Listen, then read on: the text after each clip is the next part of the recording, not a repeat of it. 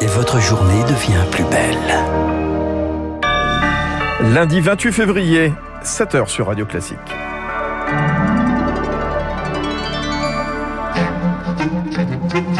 La matinale de Radio Classique avec Fabrice Lundy.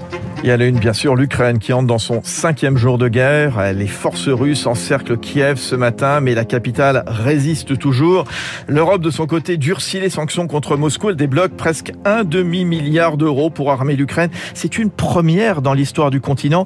Une guerre qui pourrait jeter 7 millions de personnes sur les routes. Paris défendra d'ailleurs aujourd'hui devant les Nations Unies une résolution pour garantir un accès humanitaire sans entrave en Ukraine. Radio Classique. Lucille Bréau, donc le journal de 7 heures de Radio Classique, l'Ukraine résiste encore à l'offensive russe. Au cinquième jour de l'invasion, les grandes villes sont encore ce matin sous le contrôle des forces ukrainiennes. C'est le cas notamment de Kharkiv, deuxième ville du pays, malgré de fortes explosions entendues dans la nuit. Le siège de Kiev, lui, se poursuit. La capitale visée par trois tirs de missiles russes cette nuit. Le couvre-feu en vigueur depuis samedi 17h sera normalement levé dans une heure. Des milliers d'habitants ont encore dormi dans le métro, calfeutrés chez eux ou cachés dans des abris en sous-sol. C'est le cas d'Alexander. Il vit reclus avec sa famille et il ne compte pas quitter le pays. Je ne veux pas partir alors que des personnes souffrent et meurent. J'ai connu ce pays quand les gens y étaient heureux et je veux le revoir tel quel. Après, si Kiev devait tomber, alors bien sûr, on a tout préparé pour partir en vitesse, nos affaires, nos papiers, notre argent, mais je ne me battrai pas, je ne suis pas un soldat, je ne peux pas tuer quelqu'un. Alors, euh, j'essaie quand même de protéger ma famille comme je peux. Ici, dans l'abri, je fais la même chose avec euh, les voisins. Je prends des nouvelles. Je vois qu'il y a besoin d'eau, de nourriture. Et tous les jours, j'inspecte le toit de notre immeuble, car les Russes euh, mettent des marques sur les bâtiments où ils comptent ouvrir le feu. Et deux minutes encore, j'entendais des explosions, des bruits d'avant de chasse. C'est dur, c'est effrayant. Mais nous sommes ensemble, alors on tient. Le témoignage d'Alexander, reclus à Kiev, recueilli par Rémi Vallès. Les forces russes ont tout de même réussi à prendre cette nuit le port de Berdiansk, dans le sud du pays, à 80 km de Mariupol. Elles encerclent aussi la ville de Kherson, toujours dans le sud.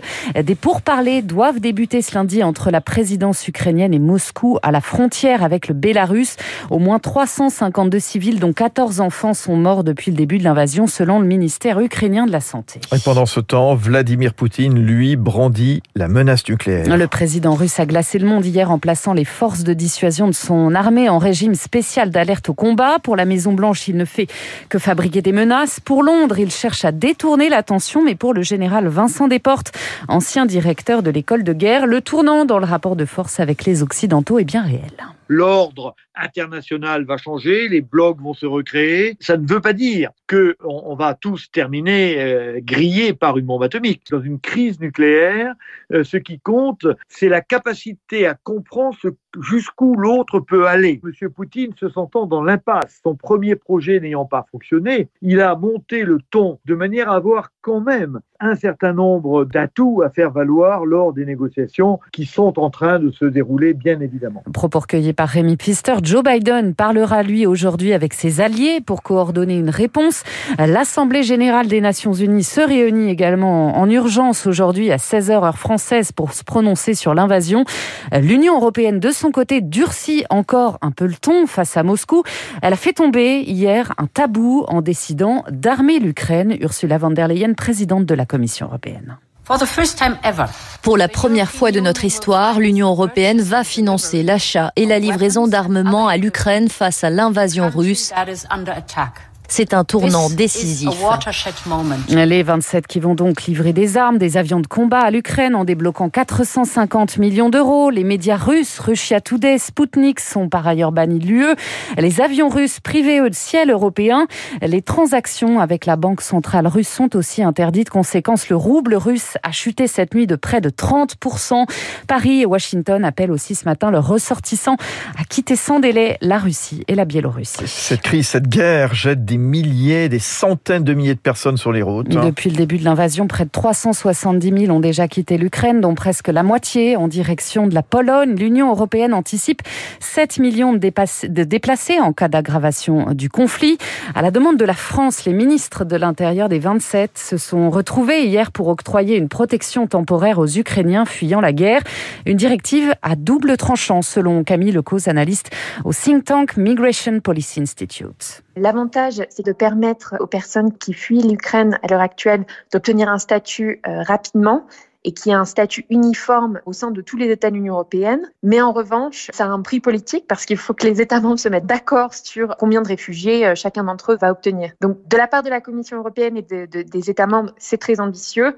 Maintenant, il va falloir se mettre d'accord et on a déjà vu euh, au moment des crises précédentes que euh, les États européens ont vraiment des difficultés à se mettre d'accord sur ces questions d'accueil des réfugiés et de solidarité entre ces différents États. Propos recueilli par Azaïs Perronin, la France qui portera également aujourd'hui devant les Nations Unies un projet de résolution pour garantir un accès humanitaire sans entrave en Ukraine. Oui, le soutien à l'Ukraine au cœur d'un nouveau Conseil de défense ce matin à l'Élysée. Une crise qui vient bousculer directement la campagne présidentielle à 45 jours du premier tour.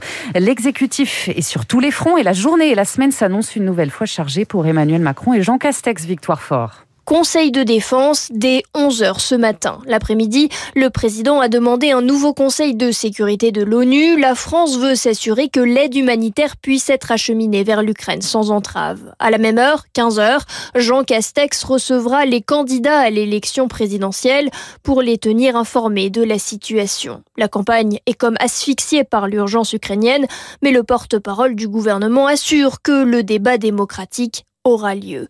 Tous les candidats à Matignon pas tout à fait, seulement ceux qui ont dépassé le cap des 300 parrainages.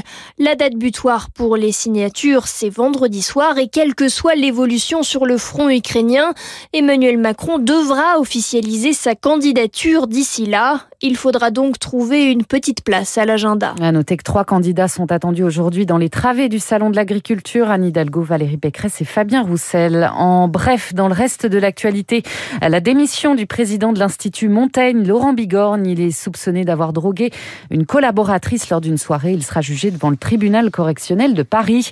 Et puis encore un peu d'air sur le front du Covid. Le masque n'est plus obligatoire à partir d'aujourd'hui dans les musées, les cinémas et les restaurants. Il reste obligatoire dans les transports. Bon, nous, on le garde en studio, hein, Lucille. Bien sûr. Merci beaucoup. À tout à l'heure, Lucille Bréau, à 7h30, les prochaines infos et notamment euh, les toutes dernières euh, news à propos de l'Ukraine. Léa Boutin-Rivière qui sera avec nous sur Radio Classique.